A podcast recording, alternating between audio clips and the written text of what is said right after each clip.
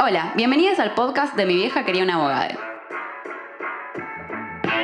¿Qué, qué es un podcast? No sé, escucha el de Barsky para saber eso. Acá nosotros vamos a hablar de y a través de la sociología sobre las cosas que nos pasan en nuestras vidas. Entre nosotros y con entrevistadas nos haremos preguntas que nos permitan comprender y explicar aquello que nos sucede cotidianamente. Esto es Mi vieja quería una abogada. Un podcast de sociología. Bueno, buenos días, buenas tardes, buenas noches. Eh, estamos acá en esta cuarentena virtual compartiendo con algunos compañeros y compañeras, con algunos compañeros, compañeras de la título en trámite. Este, en Zoom, a mi izquierda está Tomás Gulias. ¿Querés saludar? Buenas, ¿qué tal a todos? ¿Todo bien? A mi derecha está Agustín Pipi Pipichelo. ¿Qué tal, Fran? ¿Cómo andan todos? Eh, qué lindo estar a la derecha. Abajo, eh, a la izquierda está Juli Pulpeiro. Hola, ¿cómo andan? Buenas. Y a la derecha de Juli está Francisco González Charamonte, que se le, se le tildó esto. No nos va a saludar. Se me No va a hablar. Bueno, ya va a aparecer. Ahí está, Fran, ¿estás ahí? No. Ahí está. Acá estoy, acá estoy, acá estoy. Ahora bueno, sí. al fin, sí, no, no, problemas de conectividad. Al fin le empezamos a poner cara a algunas cosas de la título en trámite, ¿no? Eh, Mucho podcast, ¿vamos a pero- con video esto? No sé, ¿eh? ¿La jugamos? Bueno, no importa. Eh, vamos a, lo que nos trae hoy acá.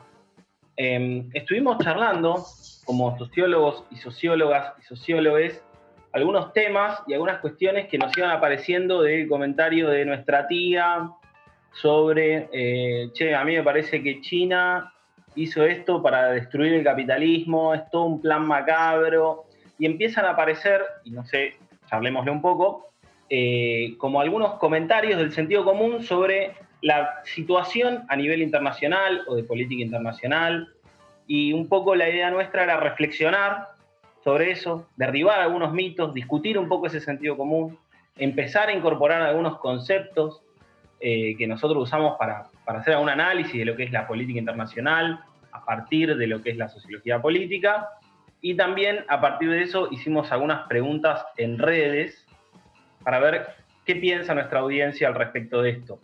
Pipi. ¿Qué piensa nuestra audiencia? Y también algo que podemos eh, contarle a nuestra audiencia es que estamos buscándole la vuelta a cómo hacer el podcast mientras nos extrañamos, básicamente. Porque Ah, qué eh, esto de, de laburar a la distancia quizás, no sé si va en contra, pero como que nos pone un poco en jaque a nosotros lo que teníamos pensado, que era como reunirnos eh, y reflexionar, digamos, conjuntamente ahí en vivo.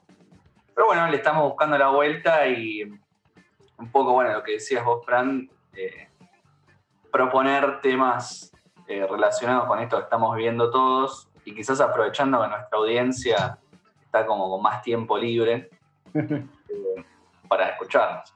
Sí, un poco la idea ahí son dos cosas. Es, eh, vamos, esto es como, estamos inaugurando una saga, si se quiere, me criticaron mucho por decirlo, pero lo voy a decir igual.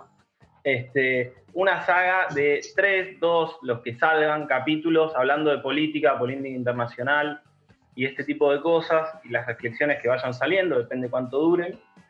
Y también algunos, lo spoileamos un poquito, de vida cotidiana, de qué es estudiar en cuarentena, trabajar en cuarentena, tener hijos en cuarentena, que van a estar otros miembros de la título en trámite protagonizando esos episodios. Eh, no sé si alguien quiere comentar algo ahora en el arranque. No, me parece que está bueno seguir intentando pensar las cosas en conjunto y no estar tan eh, en el individualismo de que me miro una peli, me hago la comida, como que yo siento que está bueno tener un poco de contacto con el exterior de esta manera y de, y de lo que estamos pensando todo, bueno, ponerlo en común. Así que si bien no es lo ideal el Zoom, me parece que vale la pena el esfuerzo de poner en común estas cosas. ¿Quieren que empecemos con los comentarios de la gente? Pipi. Empezamos por ahí. Empezamos por la parte de China. digamos, ¿qué le preguntamos a, a nuestra audiencia? Cara, empecemos por ahí, ¿no? Por el principio. Sí.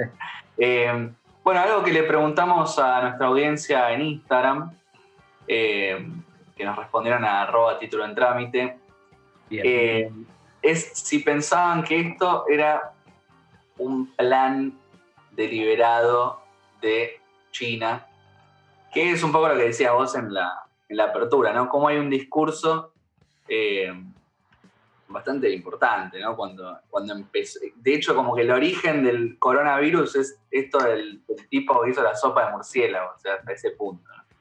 Eh, y Trump llamando al virus virus chino directamente, así, sin carpa.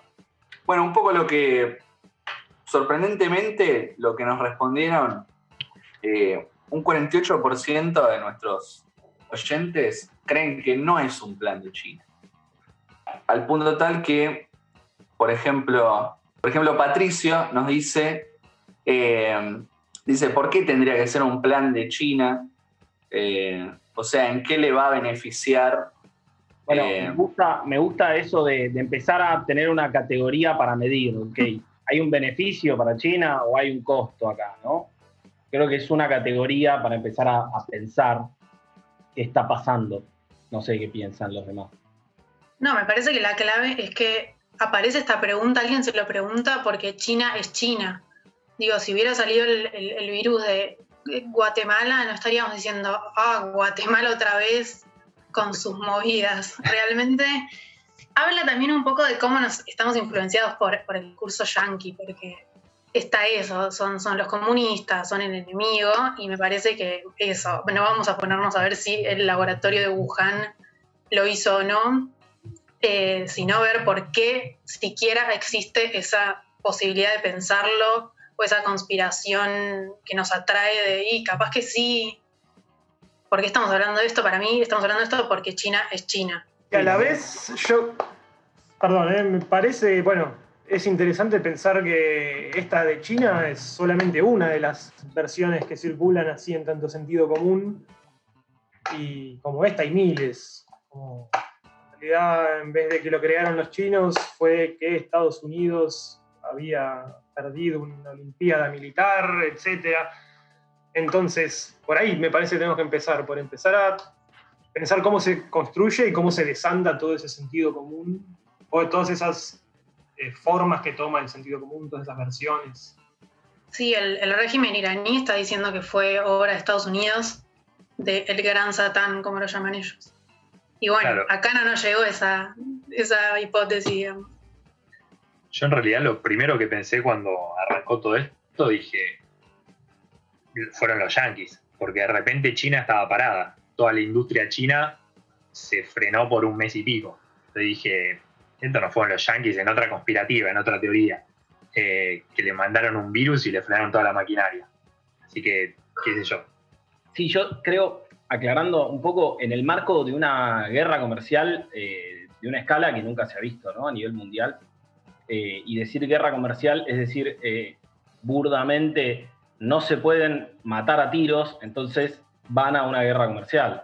¿no? Ha- Hay ahí una cuestión, en otra época se hubiera resuelto con una guerra mundial, ¿no? Lamentablemente. Pero creo que en ese marco también las, las cuestiones conspiranoicas eh, aparecen siempre, siempre van a estar, siempre está la gente que piensa que la Tierra es plana y, demás, ¿no?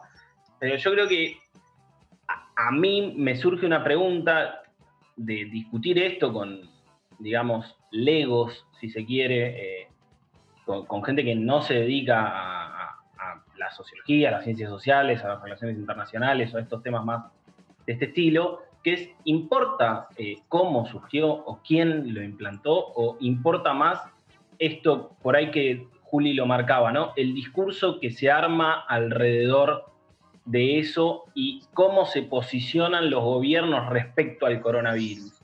Digo, los gobiernos y los líderes a nivel mundial, como Juli citaba Irán, podemos citar China, Argentina, Brasil. Eh, Pipi al principio decía, Trump en su discurso habla del virus chino. Bueno, hay una intencionalidad política y hay una intencionalidad en el marco de una guerra comercial.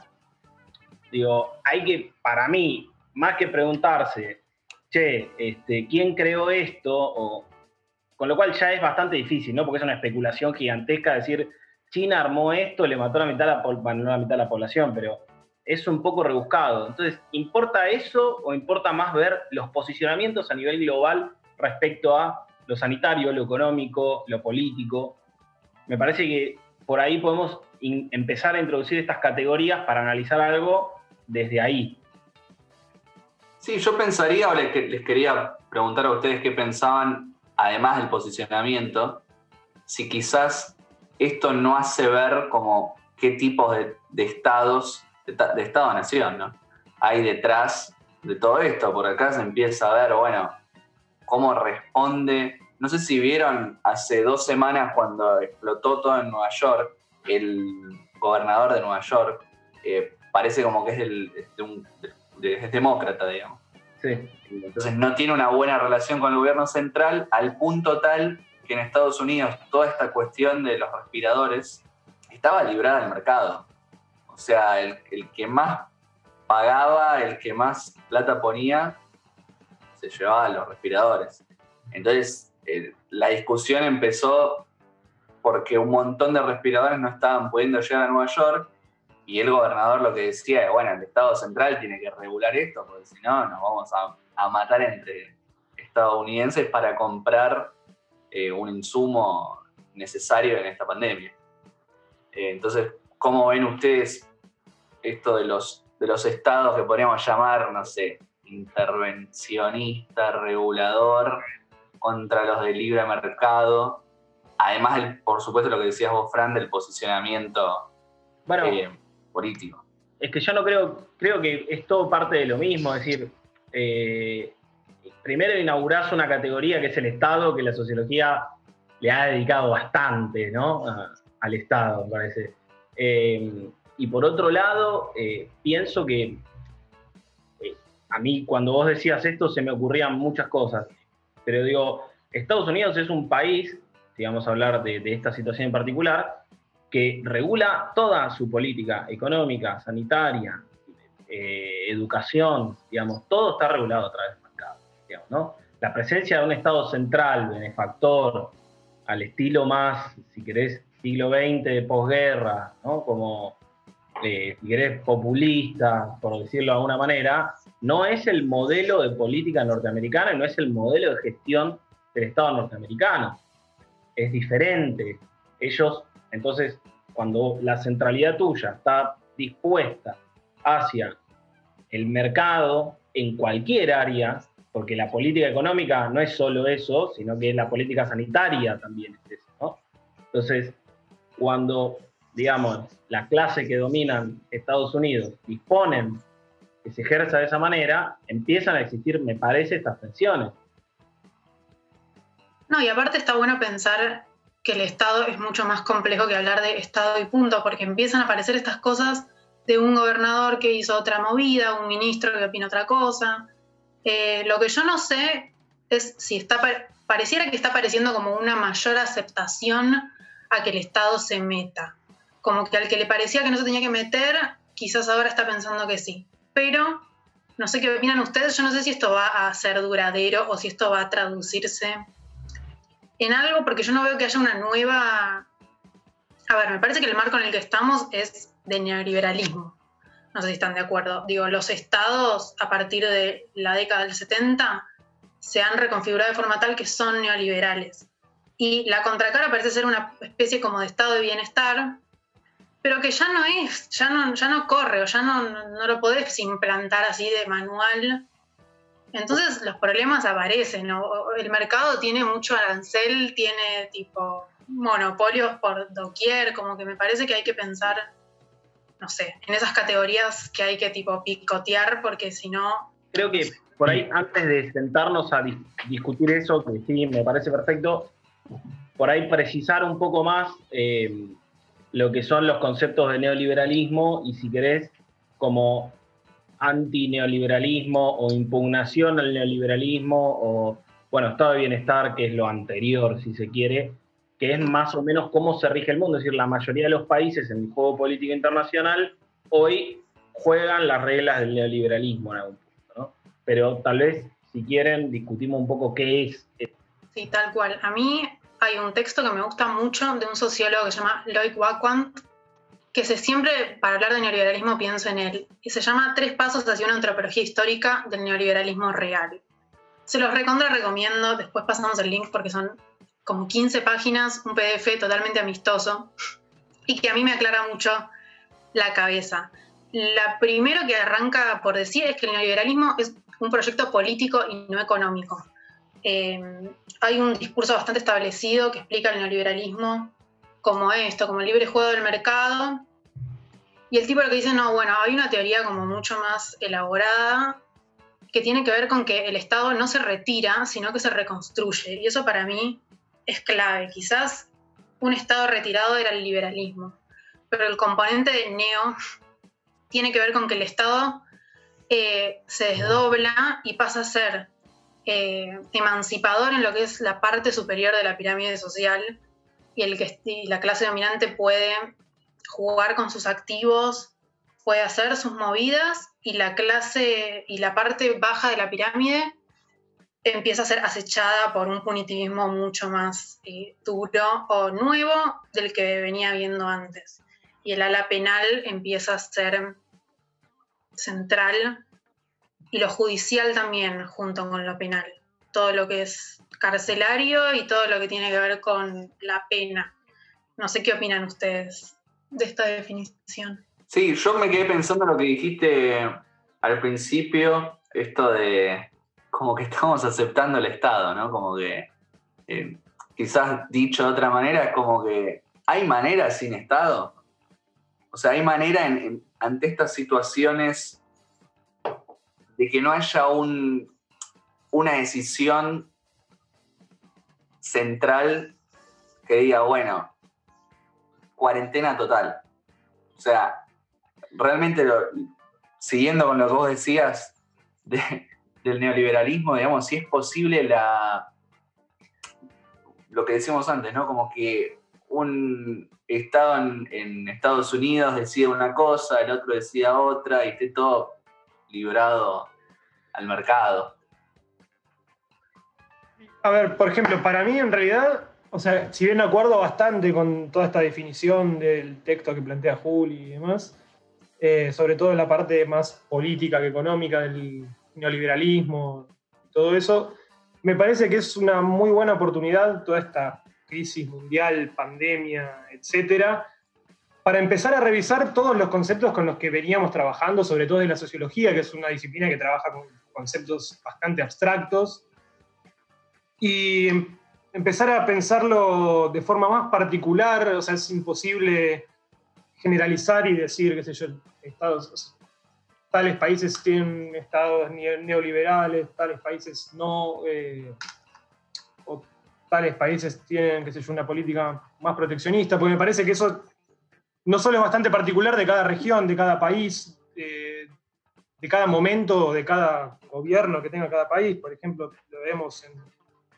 eh, por ejemplo, en Estados Unidos, Trump lo que venía haciendo era, una, por ejemplo, dentro del marco así un poco más eh, neoliberal, si se quiere, pero a la vez venía teniendo una, intervención muy fuerte en lo que es el comercio exterior.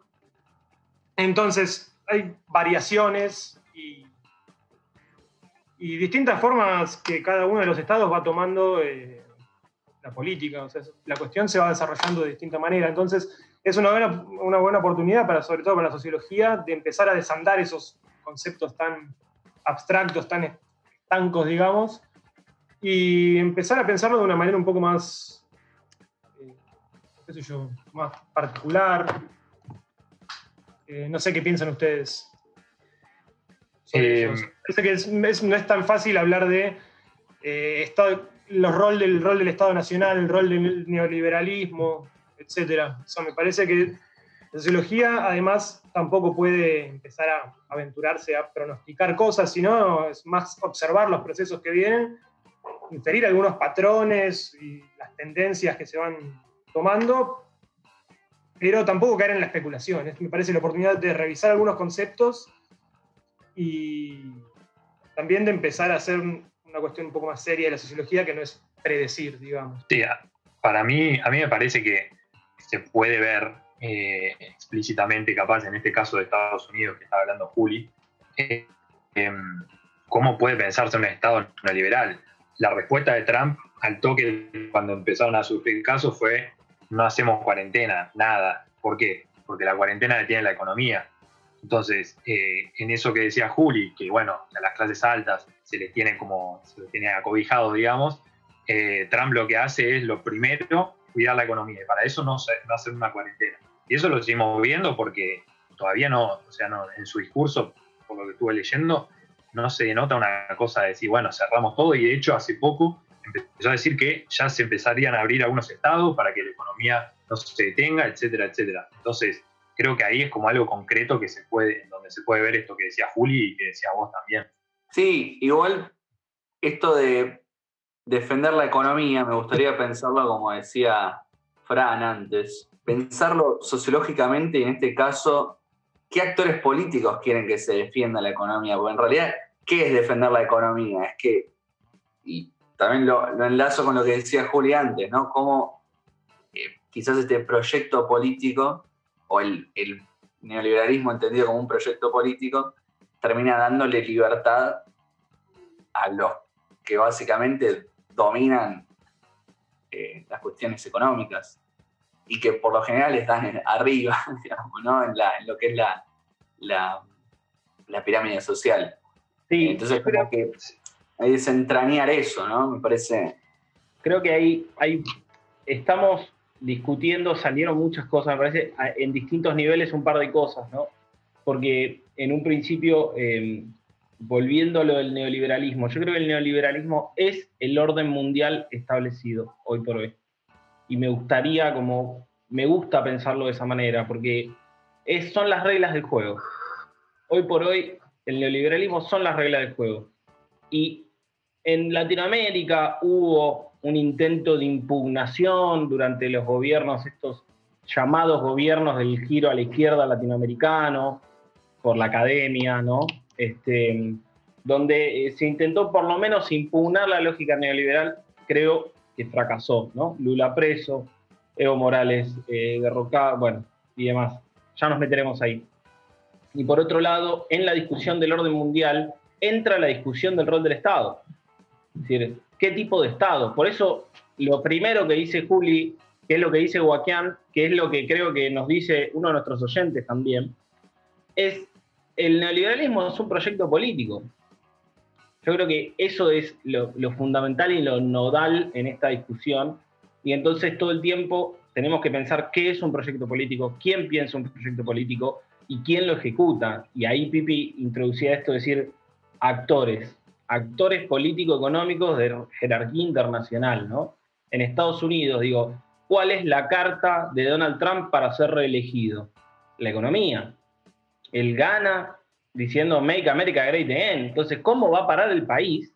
Siendo que es su carta, porque él está representando ciertos intereses que están pidiendo eso, más allá de la persona que después lo vote a partir de su discurso. Claro, estoy de acuerdo. Estoy de acuerdo porque me parece que ¿qué es eso? Como neoliberalismo no como adjetivo de un gobierno, sino como orden mundial y como podemos asumir mañana nosotros que vamos a tener que, meter ahí, no, no es que podés hacer cualquier cosa. Y digo, Trump cuando deja librado algo a la economía o al mercado, pone aranceles, digo, hace una cantidad de cosas para acobijar, como dijo Tommy, me gustó esa palabra, para cobijar al que quiere acobijar. No es que Trump tipo, se eche una siesta y, los demás andamos comerciando entre nosotros. Porque digo, con China hay guerra comercial, después Estados Unidos anda sancionando por doquier eh, países, digo, sancionó Irán, ahora están pidiendo que, levanten las sanciones a Siria, a Venezuela y a Irán. Porque hacen, o sea, el Estado actúa, es eso, es lo que dice cuando no es que se retiró, se convirtió en otra cosa y hace otras funciones. Y eso para mí está súper generalizado, como dice Franco. Sí, y desasociarlo también, también o sea, desasociar también la cuestión neoliberal del, del clásico concepto de liberalismo, de libre mercado, sino que tiene que ver con, o sea, con eso de- del cambio de rol del Estado. Pues justamente, si ves el caso de Estados Unidos, justamente el gobierno de Trump lo que hace es intervenir constantemente en la economía, sobre todo ahora en época de pandemia, es, lo que hace es no cerrarla, sino no dejar de inyectar toneladas de, de plata. El anuncio de, de reactivar la economía con 500 mil millones de dólares directo de la Reserva Federal, o sea, cambia el rol del Estado, no deja librado al azar, eh, sino que es justamente un rol bastante interventor, digamos, del Estado. O sea, y ahí hay que pensar qué actores son los que impulsan las determinadas decisiones de ese Estado. Bueno, No, y me parece que esta doble, esta doble cara de, de liberar por un lado eh, es a nivel global y es, es, como la lógica de- del imperialismo, si queremos meter otro término ahí, pero es verdad, es así. De repente en tu colonia haces este A y para tus ciudadanos americanos haces otra cosa. Bueno, creo que nos faltó, eh, que estaba pensado para antes de la cuarentena, hacer un episodio sobre el concepto de clases sociales y el concepto de lucha de clases, o, o por lo menos de clase dominante, o digo que es un concepto, diría, uno de los tres, cuatro propios, propios de la sociología. Pero cuando, digo, cuando Fran, cuando Tommy, o cuando Juli y Pipi dicen esta cuestión de qué actores están representando, estamos hablando de un sector que es dominante en lo político-económico. Y es un sector social, y ahí es donde el análisis de la sociología política aparece. ¿no? Si no, hacemos politología o análisis político. Digo, reconocer que hay un grupo y un sector social que tiene dominación sobre otros, porque tiene poder económico, de impugnación, de lo que sea, creo que es parte de este análisis que hacemos. Digo, lo digo para aclarar estos términos, aparte incluí el término dominación, que también podríamos aclararlo, pero eh, digo, es importante pensarlo en ese sentido. Por lo menos yo creo que nuestra disciplina lo piensa así. Busca esas cosas para reflexionar. Y sí, yo estaba pensando cuando Juli de- decía, explicaba el término de neoliberalismo. Digo, para mí una de las características del neoliberalismo es el gran peso del sector financiero, por ejemplo. Eh, y en este caso, no sé, es interesante. Cuando empezó a pasar esto en China, de repente las bolsas empezaron a caer. eh, acá en Argentina también. Fue un desastre bursátil en todos lados. Y ahí de repente se prendieron todas las alarmas porque la bolsa empezó a caer y ahí empezó a tomar eh, acción Estados Unidos, me parece, eh, con, ese, con ese indicador, digamos. Cuando empezó a caer todo, toda la economía, que en realidad la economía parece que fuera eso, eh, y hay que ver si después de esto la economía sigue siendo solo el sistema financiero, o si se vuelve a una cuestión más productiva, no sé, eh, pero me parece que es parte del neoliberalismo desde los 70 para acá más o menos, el peso del sector financiero en, en la economía en general, que capaz antes no era tanto, tan, o tan marcado, no sé. Y también me parece que estas crisis dejan ver algunas cosas como esa, por ejemplo, que uno también centraba la cuestión, como decís vos, de- del neoliberalismo, asociarlo directamente a la cuestión del capital financiero, y también ver que el- la cuestión del capital productivo eh, también sigue siendo parte de ese sector dominante, que no hay que pensarlo como un solo actor, sino un conjunto de actores que mantienen la puja porque, por ejemplo, si uno piensa en, en esto de- de- del lobby por abrir la economía, de mantener activo, etcétera, también es parte de esas grandes empresas, y no solo de las grandes empresas, sino también de, de todo tipo de, capital productivo que necesita, algunos con otro tipo de intereses un poco más amplios, transnacionales, etcétera, pero también de, de cómo está configurado el capital productivo en los distintos países, de, de todo tipo de empresas que necesitan producir y necesitan, digamos, seguir. eh, configura la, la forma social, eh, ese- esa forma de capital productivo, digamos, de tipo de empresas grandes, chicas, pero del trabajo como ordenador so- social, aunque eso también es otra cuestión que tenemos que poner en discusión. es para un debate mucho más largo, es parte de mis debates favoritos, pero bueno. Hay que pensar también eso de los actores eh, de una forma un poco más compleja.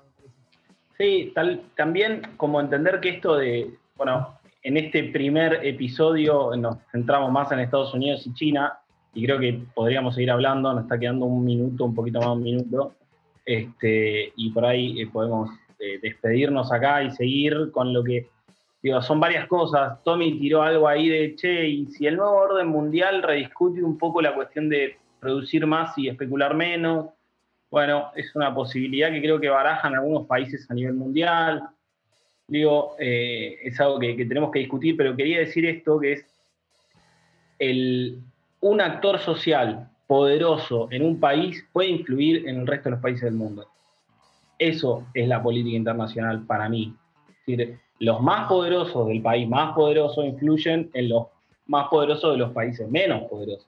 Sí. Y nos quedan bastantes cosas afuera, me parece, antes de cerrar el- para otro episodio, que eran Rusia, Europa, Irán, Ahora, en el, el que sigue, en el episodio 2 de la saga de la dos, y después los regionalismos, América Latina, Unión Europea, etcétera, también para un tercer episodio no es mala, ¿eh? Bueno, si yo les pregunto quiénes somos, La banda del título entrada.